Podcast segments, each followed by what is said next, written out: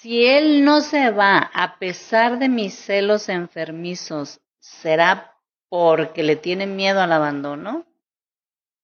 En realidad puede ser por varios motivos. Por ejemplo, por codependencia, porque aprendió este comportamiento de alguno de sus progenitores o también puede ser que aunque le molesten tus celos excesivos, hay una parte de él inconsciente que disfruta de la atención que le das y entonces este tipo de relaciones se convierten en un juego disfuncional y desgastante del gato y el ratón o el perseguido y el perseguidor en donde los dos salen perdiendo.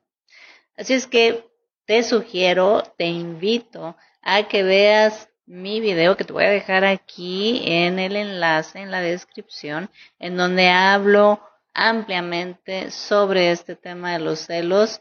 Estoy segura de que te va a servir muchísimo.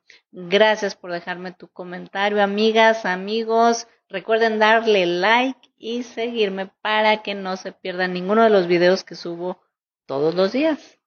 Nos vemos en el próximo. Hasta pronto.